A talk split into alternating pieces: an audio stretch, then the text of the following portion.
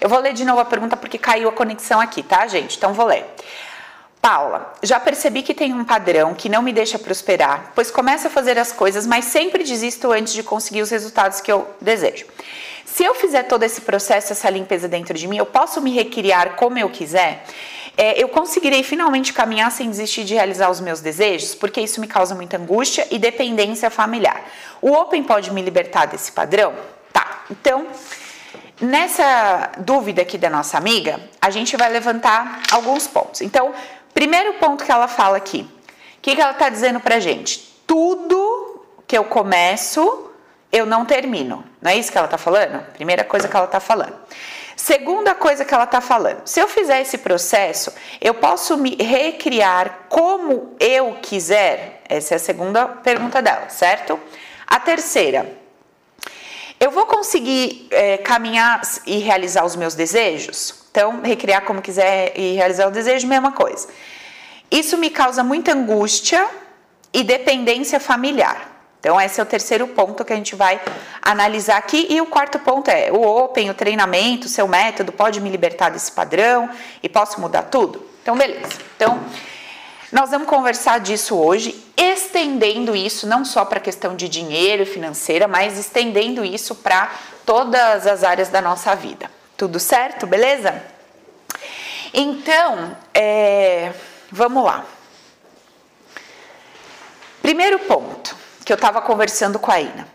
A maioria das pessoas que eu atendo, quando elas chegam com o problema, elas chegam com essa com a percepção desse problema muito inflada, muito é muito generaliza-se a questão. Então é assim, eu tava brincando com a Ana, eu falei, amiga, isso daqui não é verdade que a pessoa tá falando. Mas por que que não é verdade? Porque provavelmente essa pessoa, ela começa a arrumar a cama, ela termina de arrumar a cama. Provavelmente essa pessoa entra para tomar um banho, ela termina o banho dela, ela não sai com sabão na cabeça. Então ela começa a tomar banho, ela termina o banho. Ela começa a lavar uma louça, provavelmente ela lava a louça toda, limpa a pia, depois ela termina. Então, não é que é, não é que a pessoa começa tudo e não termina nada na vida. Não. Isso é pegar uma coisa pontual e fazer dela um negócio gigante e, e levar isso para todas as áreas da vida. Não, isso não é verdade. Então, primeiro, primeiro ponto é que quando eu olho para um problema, quando eu quero entender um problema, eu preciso parar de generalizar esse problema. Eu preciso parar de dizer tudo que eu começo na minha vida eu não termino. Isso é uma verdade absoluta? Não. Isso é a minha percepção que torna um aspecto gigante. Eu estendo aquilo para todas as áreas da minha vida. Então, esse é o primeiro passo que a gente precisa observar quando a gente vai falar de um problema que a gente está vivendo. Então, assim, será mesmo que tudo que eu começo eu não termino? Não, eu termino um monte de coisa. Agora, existem coisas pontuais que eu começo e não termino. Beleza. Que coisas são essas? Você vai lá, pega o seu caderninho de estudo e você começa a escrever. Cara, então deixa eu analisar. Quando eu começo a fazer tal coisa, eu não quando eu tentei tal coisa, eu não terminei. Quando eu tentei tal coisa, eu não terminei. Quando eu tentei tal coisa, eu não terminei. Certo. Então, hoje estou ensinando uma coisa mais prática, beleza? Para vocês é, se analisarem melhor e aprenderem a se olhando. Então, tá. Quando eu escrevo ali o que que eu começo e não termino, eu preciso entender do que que se trata aquilo e eu preciso entender é, o que que aquilo me impede de fazer, de ser e o que que aquilo me proporciona ser, fazer ou receber. Então, vamos lá. Bom, todas as vezes que eu começo um projeto, um projeto é, profissional, eu começo e não termino esse projeto. Beleza? Tá bom. Quando eu começo esse projeto, eu sinto uma emoção. Beleza? Tá. No meio desse projeto, essa emoção, que era uma emoção de motivação, de desejo, de vontade, ela muda. Tá? O que, que eu preciso olhar? Por que, que essa emoção mudou? Que tipo de pensamentos vieram? Isso é uma bobagem? Você não vai chegar a lugar nenhum? Vai dar tudo errado? Então, eu preciso ir é, delineando, assim, montando bonitinho, escrevendo para mim, definindo o o trâmite ali, o passo a passo desse meu, é, desse meu desconforto. Então, eu começo num projeto com uma emoção bacana, legal, de impulso. Daqui a pouco, eu começo a desmotivar, por que eu começo a desmotivar? Será que é porque eu vejo que tem muita coisa para fazer? Será que é porque eu lembro de tudo que eu já fiz e não deu certo, eu também acho que aquilo não vai dar certo? Será que é porque várias pessoas ao meu redor criticam o que eu estou fazendo e isso me desmotiva? Então eu vou levantando e vou observando o que está acontecendo ali. Ok. Para cada emoção, eu devo fazer, eu devo aplicar um trabalho de um tratamento. Então, cada emoção que aparece, eu preciso tratar. Aquela emoção que aparece quando eu começo a desmotivar, aquela emoção que aparece quando eu começo a, ah, deixa pra lá, não quero mais saber disso, eu preciso estar tá olhando para todos esses pontos. Ok, então é um outro passo que eu vou fazer. Depois, essa mulher diz assim: é, eu consigo me recriar se eu fizer esse trabalho aí do jeito que eu quiser? Então vamos lá. O que, que a gente precisa entender sobre os nossos desejos? Então, eu tenho um desejo, eu quero que tal coisa aconteça. O que, que eu preciso investigar sobre o desejo que eu tenho de construir ou alcançar tal coisa, chegar a tal lugar ou me tornar tal tipo de pessoa? Eu preciso observar qual é a motivação. Tem um vídeo aqui no meu canal que eu falo só sobre motivação e ele é maravilhoso tá? Nesse vídeo que a gente vai, nesse tema motivação, eu vou entender a origem daquele meu desejo. Quando a origem do meu desejo ela foi baseada numa dor ou num medo, eu preciso desconstruir essa motivação de dor e medo. Não quer dizer que eu vou deixar de desejar o que eu desejo. Pode ser que sim, pode ser que não. Mas o que eu quero dizer é que aquela motivação ela muda. Ontem, quem assistiu a aula, eu li um texto para vocês. Foi ontem que eu li o texto? Anteontem, acho que foi ontem, né, amiga? Foi anteontem. Foi anteontem, tá. Eu li um texto para vocês, falando do medo e do amor, né? Nesse texto, eu digo num trecho assim: o medo me faz, é algo do tipo, o medo me faz correr da pobreza e o amor me faz amar a riqueza são coisas completamente diferentes. Porém, a pessoa que está dizendo eu quero ser rico, eu quero prosperar, a frase é a mesma. A pessoa que ama o dinheiro, no sentido de eu vejo coisas boas em ter dinheiro, eu acho muito legal ter dinheiro. A pessoa que é ok sobre ter dinheiro, essa pessoa diz eu gosto, eu quero ter dinheiro.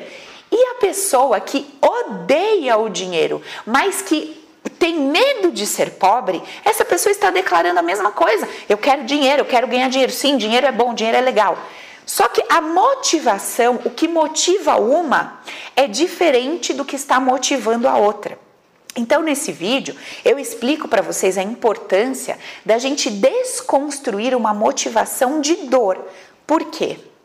Porque quando eu desconstruo a motivação de dor ou a motivação de medo, do tipo, Deus me livre, eu não quero ser pobre. É totalmente diferente de cara que gostoso ter dinheiro. Totalmente diferente. Tem um campo sendo motivado pelo amor, pela alegria, pela coisa gostosa de ter o dinheiro, e do outro lado, tem um campo motivado pelo pânico, pelo desespero de ser pobre. Ontem, a gente estava com dois amigos em casa e um amigo nosso disse assim, a gente brincando que o pai dele tem o, né, virado para a lua, porque mesmo na quarentena, o velho tá lá vendendo negócio, ganhando dinheiro, fazendo bom. E aí a, a, gente falou, cara, tem mesmo, né, virado para a lua, porque o cara tá ganhando dinheiro, onde ninguém tá vendendo nada, comprando nada, o cara tá fazendo negócio aí e tá prosperando.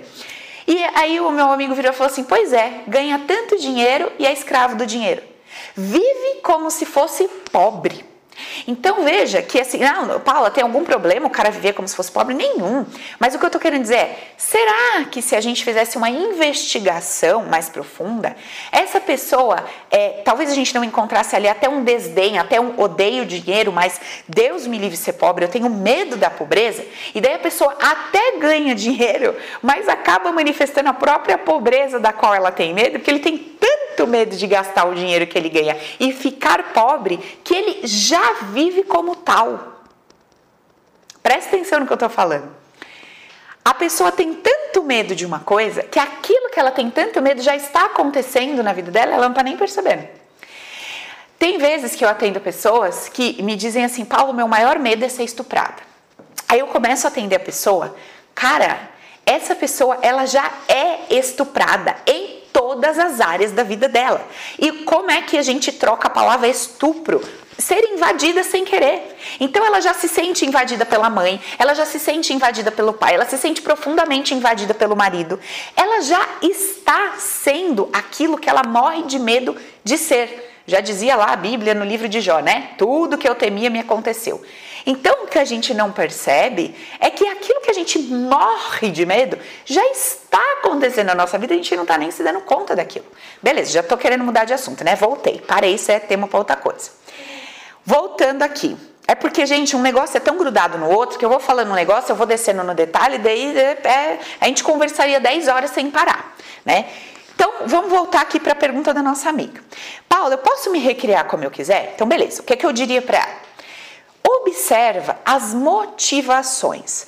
Por que você quer o que você quer? Vê se não tem aí uma dor, vê se não tem aí um desejo de honrar inconscientemente um pai ou uma mãe.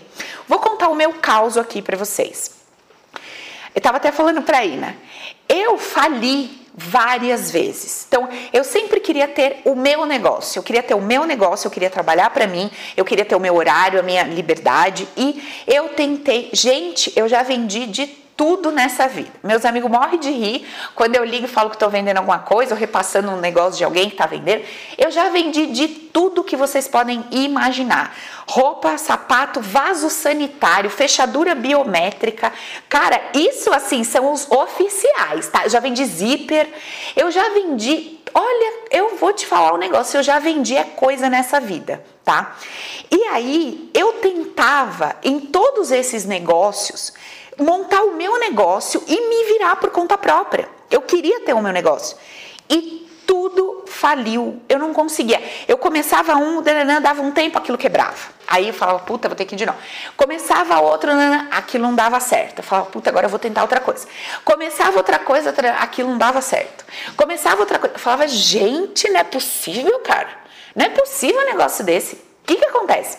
E aí eu falei, Ina, imagina eu me assistindo, né? Assistindo alguém, uma, uma, pessoa, falando as coisas que eu falo. O que, que eu ia perguntar para essa pessoa? Eu ia perguntar assim, amiga, pelo amor de Deus, eu já quebrei 10 vezes, eu já vendi privada, tudo, só tá faltando eu vender xixi enlatado para ver se rola.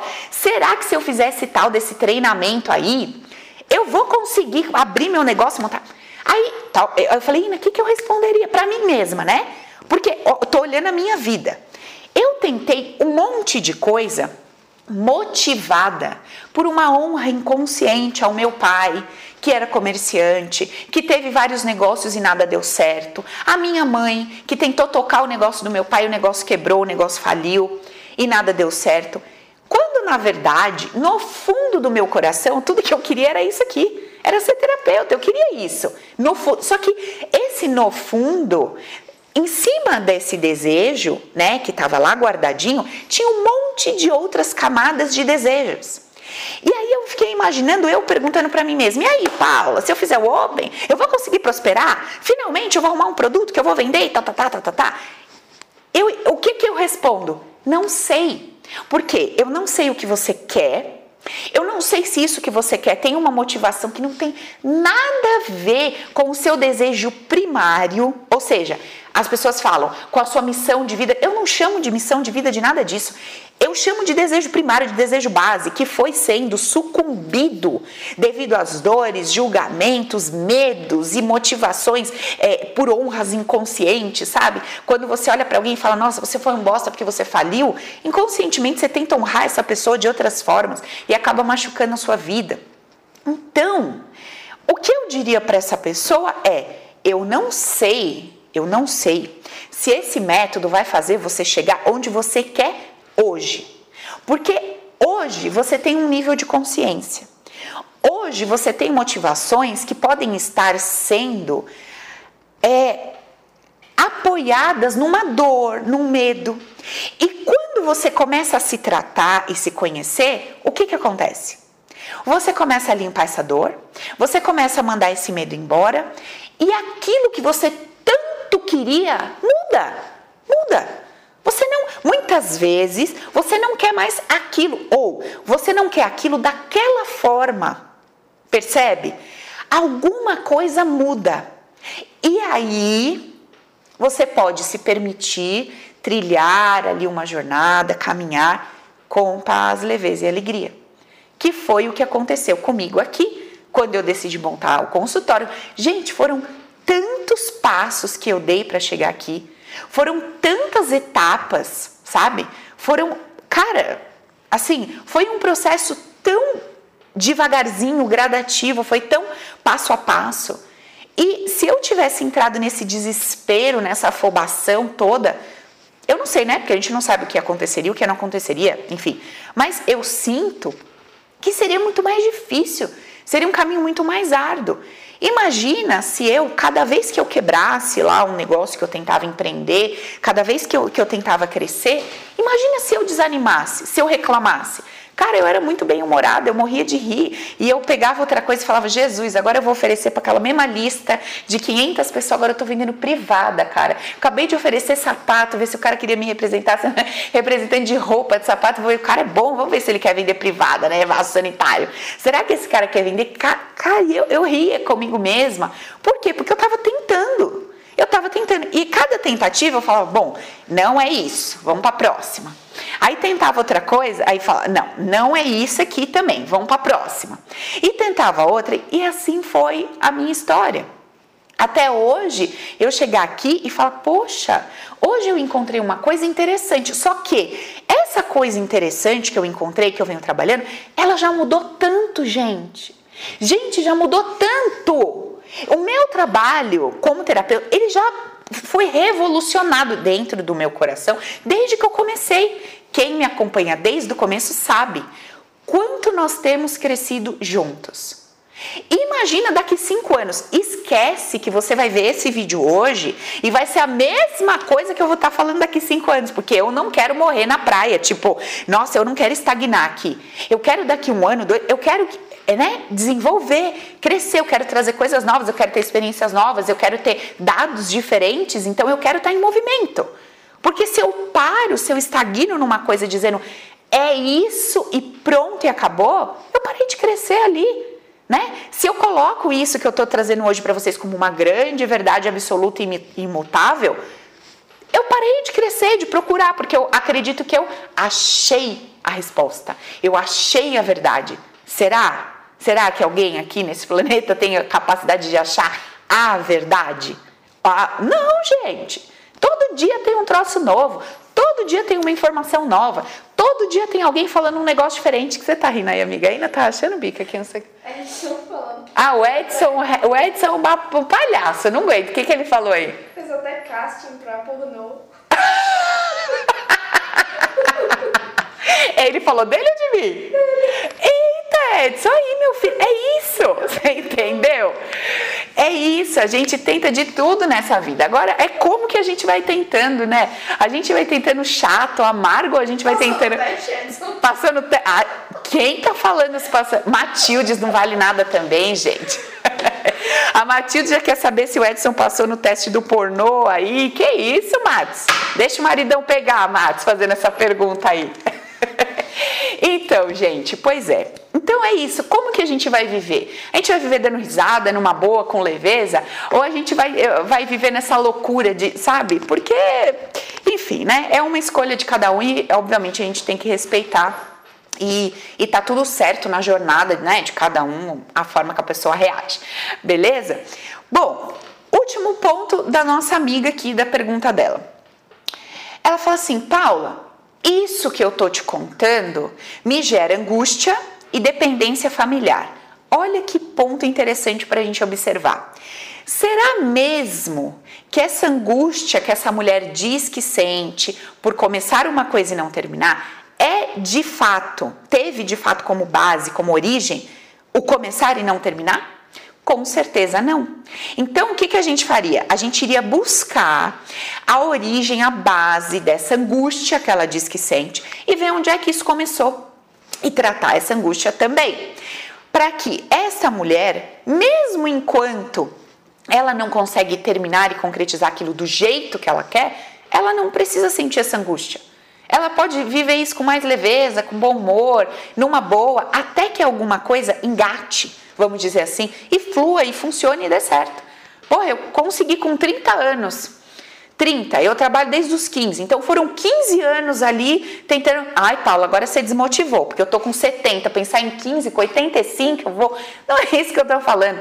Eu tô dizendo que a gente não tem controle do tempo, de como as coisas vão acontecer e quando vai ser, enfim. Mas é, a gente precisa entender que não é no nosso tempo e do nosso jeito, né? Por isso que eu sempre falo, tira o foco do resultado.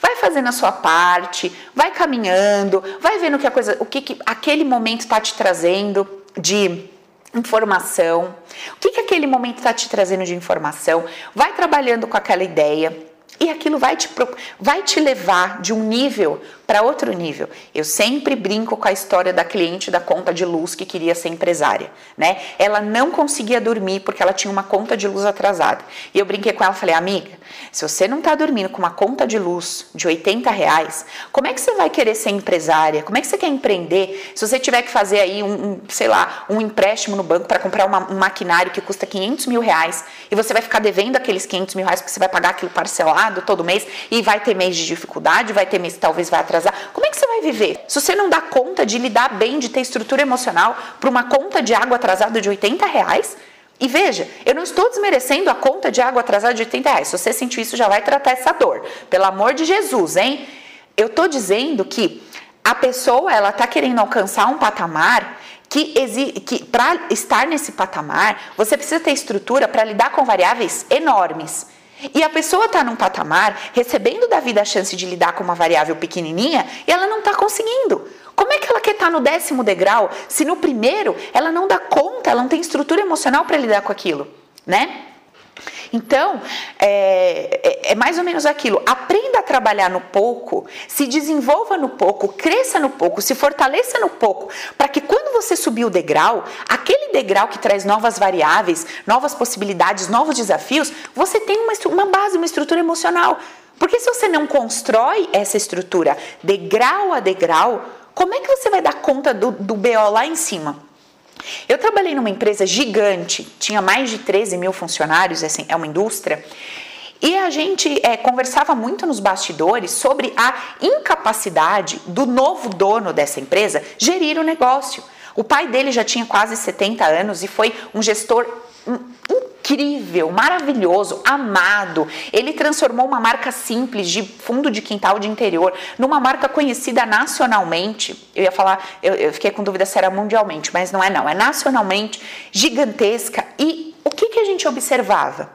Quando a gente via aquele filho que muito provavelmente, obviamente, não passou pelos degraus que aquele pai passou, quando chegou a hora dele de sentar naquela cadeira e assumiu o último degrau de uma escada de 10, ele foi jogado no décimo, ele não tinha estrutura, habilidade para lidar com aquilo. Por quê? Porque ele não passou por aquele fortalecimento dos 10 degraus e ele praticamente quebrou a empresa. Então, gente, cada um desses degraus que a gente está vivendo, esses, esses processos, esses treinamentos que a vida está colocando a gente, é exatamente nos preparando para um próximo degrau que demanda mais de nós, da nossa inteligência emocional, da nossa capacidade de resolver problemas e conflitos e tudo mais, sabe? Então, é, observa que no degrau que você tá, enquanto você se desestabilizar, enquanto você entrar em paranoia, como é que você vai subir um degrau, cara? Como? Como você muda? Sabe? Você começa um namoro. Minha filha, mas você entra em tanto conflito. O cara tá morando na casa dele, você na sua. E você cria tanto BO e tanto conflito e tanto problema. Como você vai casar? Você acha que você não tem noção do que é casar com uma pessoa? Acho que você não tem noção do que é dormir e acordar todo dia com a criatura do seu lado. Você não tem, né? Aí você quer casar, você quer subir o degrau, você quer construir família. Você não consegue ter equilíbrio emocional, você e uma pessoa. Você quer ter eu, você, dez filhos e um cachorro. Entendeu? É insustentável. E tem gente que vai, vai na loucura mesmo, mete, vai lá, mete uma gravidez no meio da, do relacionamento, aí junta, aí fica aquele auê todo e tal. Lógico, essa é a jornada da pessoa, é a trilha dela, tá perfeito. O que eu estou dizendo é, quando a gente tá num caminho onde a gente tá tendo a chance, como nós aqui nessa conversa, de analisar, de questionar, de investigar, de se entender melhor, cara, a gente pode sofrer muito menos. A gente pode se poupar de sofrer tanto. Como a gente sofre por não entender o processo que a gente está passando, o que está acontecendo, por pegar um problema pontual e transformar isso numa coisa generalizada. A gente sofre pra caramba. Olha a diferença de você falar assim, cara, eu não consigo, eu não consigo iniciar um projeto financeiro de na área de tal, baseado em tal. Eu não consigo isso de você falar assim, tudo que eu começo na vida eu não termino. Porra! Entendeu? Você saiu de uma dificuldade pontual e colocou aquilo de uma forma global. Tudo é uma grande merda. Eu sou um grande problema, um grande fracasso. Sabe? Então, observa como a nossa ignorância, no sentido de não saber, de ignorar né, algo, como a nossa ignorância faz a gente sofrer. Então, se a gente vai construindo uma forma mais inteligente de pensar a vida, a gente sofre menos. Se a gente constrói uma forma mais benéfica de pensar a vida, a gente sofre menos. É só isso, a gente sofre menos. Isso não quer dizer que o cenário mude do jeito que a gente quer, mas quer dizer que eu vou sofrendo menos. E uma vez que aquela bendita conta de luz de 80 reais não tira mais o meu sono, o peso daquela onda que vinha sobre mim, a conta de 80 reais, ela vinha como um maremoto. Cara, ela vai, vai acabar comigo. Quando eu supero isso, ela vem como uma marola. Então, é totalmente diferente o seu estado de espírito, o seu posicionamento diante de uma marola e o seu pânico, pavor e desespero diante de um maremoto. O seu equilíbrio, a sua sensatez, a sua forma de reagir é totalmente diferente. Entendeu? É todo, completamente diferente. Então, é uma escolha. Como eu vou? Cara, eu preciso construir dentro de mim esse espaço, essa, esse, eu preciso construir esse espaço mais hábil em lidar com a vida. E é isso que nós estamos conversando nessas lives todas aqui, certo? Uh, aí ela também diz, além da angústia, que ela cria uma dependência familiar. Lembra que eu falei no começo do vídeo que a gente pode estar se colocando em situações ali por uma honra inconsciente familiar? Então o que, que ela vai ter que observar? Cara, toda vez que eu não consigo alcançar esse objetivo, eu fico dependente do meu pai, morando na casa dos meus pais, ou eu sempre estou precisando de alguém. Qual é o movimento que essa pessoa está fazendo? Ela está se diminuindo para que alguém cresça, para que alguém apareça. Né? E não só isso, ela pode também estar se colocando numa posição, numa situação muito parecida com alguém do clã, com alguém do, do ambiente com quem ela convive. Pode ser um irmão, pode ser uma mãe, pode ser. Ontem eu atendi um caso muito interessante. A menina ficou assim, chocada, perplexa e tal, porque ela me procurou por questão é, afetiva. Uma menina linda, gente, que mulher linda, linda, linda. 32 anos, linda, maravilhosa. E ela, Paula, eu não consigo namorar, nada dá certo, tá, tá, tá. Os caras não me procuram, e aqueles que eu me interesso, nada dá certo. E colocou o ponto. Puxamos, puxamos, puxamos, investigamos, investigamos, investigamos e tal e tal. No passado, olha que interessante. A mãe dela largou o noivo no altar, entre aspas, estava é, programado o casamento, né? Separou para ficar com o pai dela. O pai largou uma mulher e um filho para ficar com a mãe dela. E aí ela, ela, a mãe engravida. Então, ela chega, ela chega num, no meio de um relacionamento que não é um casamento, não é uma família, né, propriamente dita, é uma junção de duas pessoas ali que tiveram prazer, não teve um casamento, não, até hoje eles não são casados e tal. Eles se juntam e fazem uma filha. Ela é super desejada e constrói-se ali uma família, uma família sem, aqueles, eh, sem aquele script é, considerado politicamente correto, vamos dizer assim. E essa menina, quando ela olha para trás, gente, é que é muito louco quando eu vou ler na ficha da pessoa, os próprios termos que a pessoa usa escrevendo diz para mim um monte de coisa dela. No meio da ficha, a menina vai explicar que ela tem um, um irmão, né, do pai, que é mais velho, mas ela é a primeira da mãe e do pai, e ela e depois dela tem um menino. Aí ela bota entre parênteses assim: entre dois homens. Cara, isso para você que tá lendo ali, pode não ser nada. Para mim, é, é gigante. Ali tem informação para eu conversar com essa menina duas horas. Esse parênteses que ela escreveu entre dois homens, quando você aprende a fazer uma leitura abstrata do que tem atrás daquilo que a pessoa te traz, puta merda, tem informação pra caramba ali. Informação pra caramba entre dois homens. Olha que loucura isso. Ela, quando chega, por causa da chegada dela ali, ela entende que essa chegada dela fortalece uma relação que, para existir, precisou deixar pessoas para trás. A mãe deixou um homem para trás. O pai deixou o irmão para trás, deixou uma mulher para trás, deixou a família para trás. Então, assim, uma família de um lado foi deixada para trás e desconstruída. Do outro lado, um casamento e uma possível família foi desconstruída e deixada para trás. Todas essas percepções no nosso trabalho são válidas, são observadas, são procuradas, são investigadas. Cara, quanta coisa tem no inconsciente dessa menina relacionada a tudo isso? Nós descobrimos coisa pra caramba, desfizemos crenças e padrões e tudo mais. E tudo que ela vivia, olha como era a vida dela. Ela conhecia um cara top, maravilhoso. Puta, o cara dos meus sonhos. Ela ficava com esse cara um tempo, depois ela rompia com esse cara esse cara conhecia uma mulher e casava com essa mulher. Ela adorava lá um cara, conhecia esse cara, esse cara rompia com ela, encontrava uma mulher e se casava com essa mulher. Como é que eu poderia ler de forma abstrata o que estava acontecendo com essa menina? Ela prepara alguém, prepara alguém e entrega essa pessoa para uma outra pessoa, viver com essa pessoa o melhor, o, é, o, o, o concreto. Tá bom, Dá uma olhadinha na história da vida dela. Teve uma mulher que casou com o pai dela, preparou o terreno, mostrou para ele como é que é ter uma família, deu a ele um filho.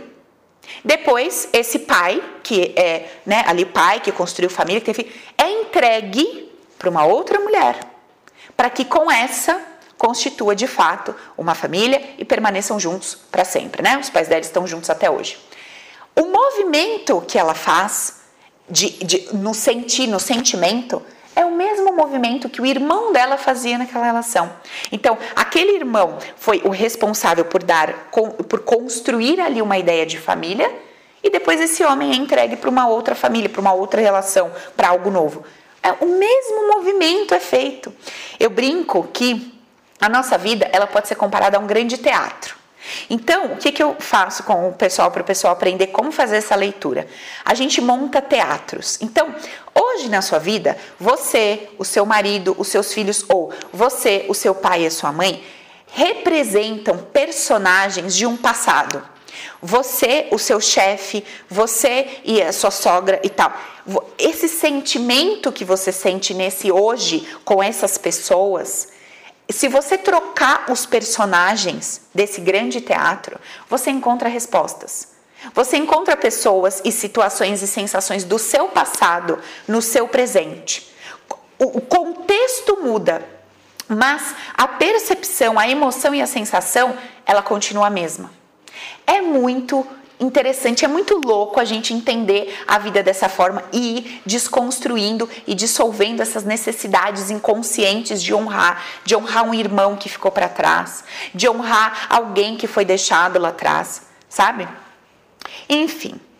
Então, quando essa mulher me faz essas perguntas todas, será que eu posso me recriar? Será que eu posso isso? Será que eu posso... Olha a resposta que eu daria para ela, uma resposta de quase uma hora, né? Então, a resposta não é assim, amiga, com certeza o método vai te levar a alcançar os seus objetivos. Calma aí, peraí. O que são os seus objetivos? O que te causa conseguir ou não conseguir? Quais são as variáveis aí envolvidas? Pessoas, passado, julgamentos, leituras inconscientes, percepções. Tudo isso é levado em consideração dentro do método. Então, como é que eu posso te dizer? Com certeza você vai conseguir o que você quer. Não sei. Eu não sei se você vai conseguir o que você quer. Agora, se a sua pergunta fosse assim para mim, Paula, essa angústia que eu sinto, eu consigo resolver essa merda? Com certeza. Paula, essa sensação de dependência, de ficar dependendo dos outros, eu consigo tratar isso? Com certeza. Paula, esse sentimento de ser um fracasso, eu consigo tratar isso? Com certeza. Agora, se você acha que você é um fracasso porque você não se tornou o advogado tal, eu não sei se você vai se tornar o advogado tal. Agora, toda a motivação que você tem para se tornar esse advogado, para tentar acabar com esse fracasso, isso você vai tratar. Isso você vai resolver. Deu para entender a diferença? Então, o que vocês querem ouvir de mim é o quê? É a parte física da coisa. Sim, você vai conseguir montar a sua empresa, e aí você quer que eu paro aí, mas eu preciso continuar para que você se sinta importante, visto e reconhecido pelos seus pais. Para que você se sinta um grande sucesso, tá, tá, tá. Para que e esse para quê é que você precisa tratar. Só que vocês não focam no para quê, vocês focam na primeira parte, me tornar, tá, tá, tá. Talvez, se eu tivesse focada hoje em me tornar a grande empreendedora, empresária naquele ramo que eu queria, do comércio, talvez até hoje eu estava lá sambando, vendendo sabe Deus o quê, como disse o um amigo aqui que já fez até filme pornô, que te, fez não, né? Olha eu errando as palavras, que fez até vi casting aí para pornô. Talvez eu estava lá tentando me tornar alguma coisa que não era o que de fato eu desejava. Paula, mas eu não sei o que eu desejava. Eu também não sabia. Gente, ninguém é retardado, misericórdia. Você acha que quando eu tava lá tentando vender zíper, tentando vender roupa, você acha que eu tinha, assim, certeza absoluta que eu queria ser terapeuta? Isso nem passava pela minha cabeça. Eu queria ganhar dinheiro, eu queria ganhar um monte de dinheiro vendendo qualquer coisa, eu tava nem aí. O que, que eu ia vender, o que, que eu ia fazer? Eu queria ganhar dinheiro. Entendeu? Então, quando vocês falam, ai, eu não sei qual é a minha missão de vida, cara, eu também não sabia nada. Eu simplesmente fui vivendo, fui vivendo, fui observando as coisas. Num dia, quando tudo desmoronou, eu parei eu parei, fiz quarentena. fiz quarentena em casa, parei um tempo e falei, cara, pera um pouco, deixa eu ver o que que tá rolando aqui. Será mesmo que eu quero voltar para esse mercado? E era desesperador o meu sentimento. O não era desesperador, era tipo assim, você vai continuar se não era nem dando murro em ponta de faca, era se jogando na faca. Você vai continuar se jogando em cima da faca? falei, cara, eu não vou. E até me apareceram algumas oportunidades de retornar, já contei para vocês, e eu não quis, eu chorava. Quando o cara falou que eu fui aprovada na entrevista, eu chorava. Sabe por que, que eu chorava? Porque eu estava no começo do relacionamento com o Felipe, eu não tinha um real. O Felipe que estava me ajudando, tipo, com o básico, tipo, tudo, né? Imagina, eu era uma pessoa completamente independente, pagava tudo para qualquer pessoa o tempo todo e, e tal, e daí estava dependendo do cara para tomar um açaí, que, nossa, eu me senti uma bosta. E o que, o que, que eu senti? Eu falava, cara, como é que eu vou falar para ele que eu fui aprovada numa entrevista, mas que eu não quero? O cara vai achar o quê? Que eu sou uma interesseira, uma vagabunda, uma preguiçosa. Eu falei, quer saber? Foda-se, se ele achar isso também é que não é para ser. Eu não vou mais me jogar em cima dessas facas, eu não vou mais me machucar. Eu não vou mais fazer isso comigo. E daí eu falei para ele, olha, fui aprovada numa entrevista tal. Isso aqui, ó, fica, ah, parecia que eu ia morrer falando. Fui aprovada numa entrevista, mas eu não vou, porque não é o que eu quero. E o que, que você quer? Não sei. O que, que você quer? Eu não sei. Olha que loucura, eu não sabia o que eu queria. Eu falava para ele, eu tô estudando, eu tô estudando uns negócios aí, eu tô estudando umas coisas aí. Ele, tá, mas tá fazendo curso? Eu pensava, com que dinheiro, senhor? Eu falei, eu acho que ele não caiu a ficha dele, ainda que eu tô na merda total, tipo, total, assim. E aí estudava, estudava, e o que, que você vai fazer? Não sei. Enfim, então, e aí, ai, gente, que loucura que foi esse tempo para mim. Aí, bem nessa época, eu conheci o Gaspareto, contei para ele o que estava acontecendo comigo. Ele falou assim: é, Bem, essa situação é meio complicada, né, Bem? Porque aquele jeito dele, né? Porque assim, né? Eu sei que você é meio louca, mas olha, você não tem um curso, você não é psicóloga, você não é médium. Aí ele falando, eu falei, cara, psicologia, cinco anos, nem pensar, não dá tempo, tô falida. Aí ele falava, não sei. Aí quando ele falou, você não é médium, eu falei, é isso, é isso, eu preciso virar médium. Eu vou começar todo dia. Você ri, né, amiga? Eu vou sentar todo dia, eu vou começar a meditar loucamente, algum espírito vai ter que falar comigo. Essa porra desse mentor vai ter que falar comigo, alguém desse céu, de, oh, não sei, desse plano astral, alguém vai ter que falar comigo, gente, não é possível. E pois eu fui tentar ser médium. Eu tentava sentar, falava, não, vai vir uma mensagem, alguma coisa. Preciso escrever um livro, eu preciso dessa mediunidade, senão eu tô fodida, cara. Como é que eu vou ganhar dinheiro? O que, que eu vou fazer? Aí ao mesmo tempo eu pensava, Paula, você está blasfemando. Você quer que o Espírito venha falar para você, pra você ganhar dinheiro? O Espírito nunca vai vir falar com você. Você está sendo materialista, Paula. O Espírito vai vir falar com você para você ganhar dinheiro? Você é besta. Você tem, que, você tem que ser espiritual. Você tem que querer fazer o bem para as pessoas. Você tem que querer uma mensagem espiritual para ajudar, né? Mas aí você vende o livro. Mas é ajuda, né? Mas você vende, mas é ajuda. Gente, que loucura! Que loucura, que, lou que neurose que eu vivi naquela fase, cara, que loucura. Olha, juro, foi cômico. Como é que eu me sentia? Retardada, louca. Falava, o que, que eu vou fazer da minha vida, cara? Eu não quero voltar para o mercado, eu não quero mais fazer isso, eu não tenho dinheiro para fazer curso, eu não tenho, eu não tenho saída, eu me via sem saída, cara. E eu estudava, estudava, estudava. Peguei a Flávia. Não sei se vocês viram que eu fiz uma live com uma amiga minha de infância. Flávia, vem aqui, minha filha, que eu tenho que fazer uns testes com você terapêutico. Vamos ver se a gente consegue fazer tu emagrecer. A bicha emagreceu, viu? Vai achando que não. Tá assim, isso aqui. Vamos fazer uns testes, Flávia. Comecei, não tinha metodologia nenhuma, não tinha método nenhum. E eu fui indo, fui indo, fui indo, fui me fortalecendo na relação com o Felipe, a gente foi ficando melhor e tal. Ele me emprestou um dinheiro para eu pagar um curso, e aí eu fui ganhando dinheiro com esse curso, e aí eu fui pagando ele de volta. E as coisas foram acontecendo, sabe? Devagar, devagar. Agora, cara, é um processo. É um processo. Quantos anos eu fiquei dando um murro na ponta da faca? Vários anos. Você se arrepende disso, Paula? Nenhuma vírgula. Nenhuma vírgula. Por quê? Porque eram os degraus que eu precisava subir para que quando eu chegasse aqui hoje, eu não tivesse medo de desmoronar. Porque, cara, eu já tive um monte, perdi tudo, tive um monte de novo, perdi tudo. Nessa quarentena começou essa loucura, fechamos as lojas do shopping. Felipe olhou para mim com aquela cara e falei: relaxa, filho.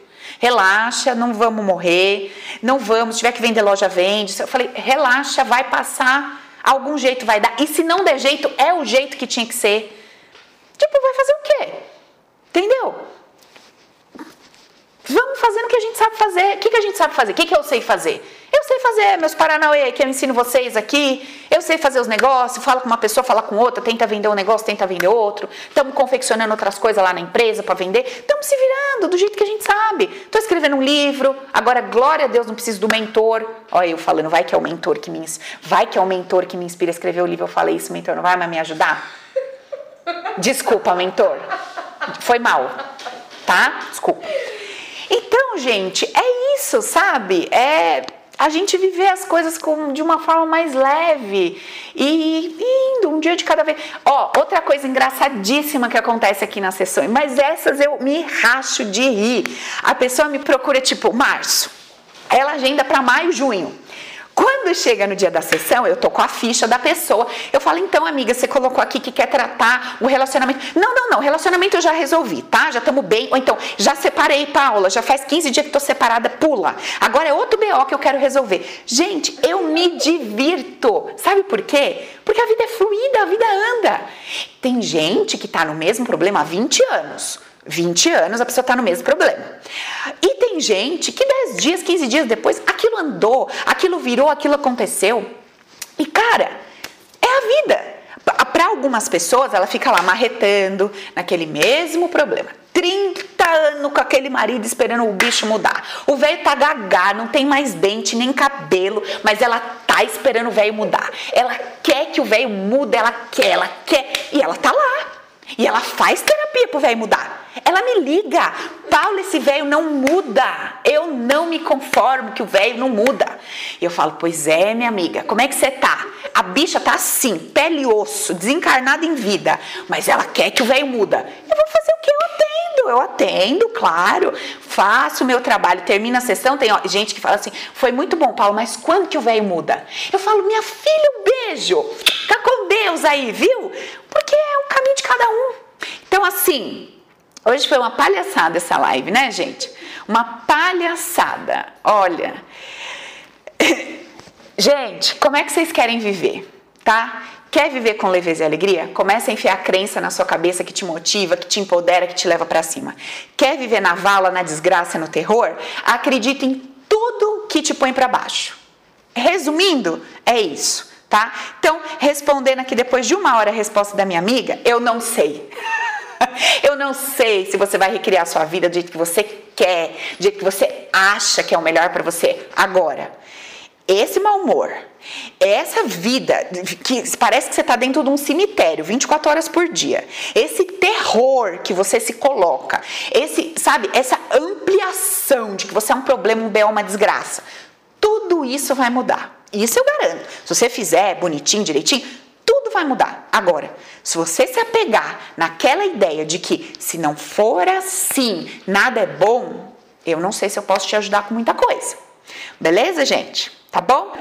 Beijo para vocês, tá? Para de querer mudar o velho, muda você, pelo amor de Deus, tá bom? Para de querer mudar o outro, faz alguma coisa pela sua vida. Vamos dar um pouco de risada, que negócio tá, para muita gente negócio tá feio, né? Beijo. Tchau.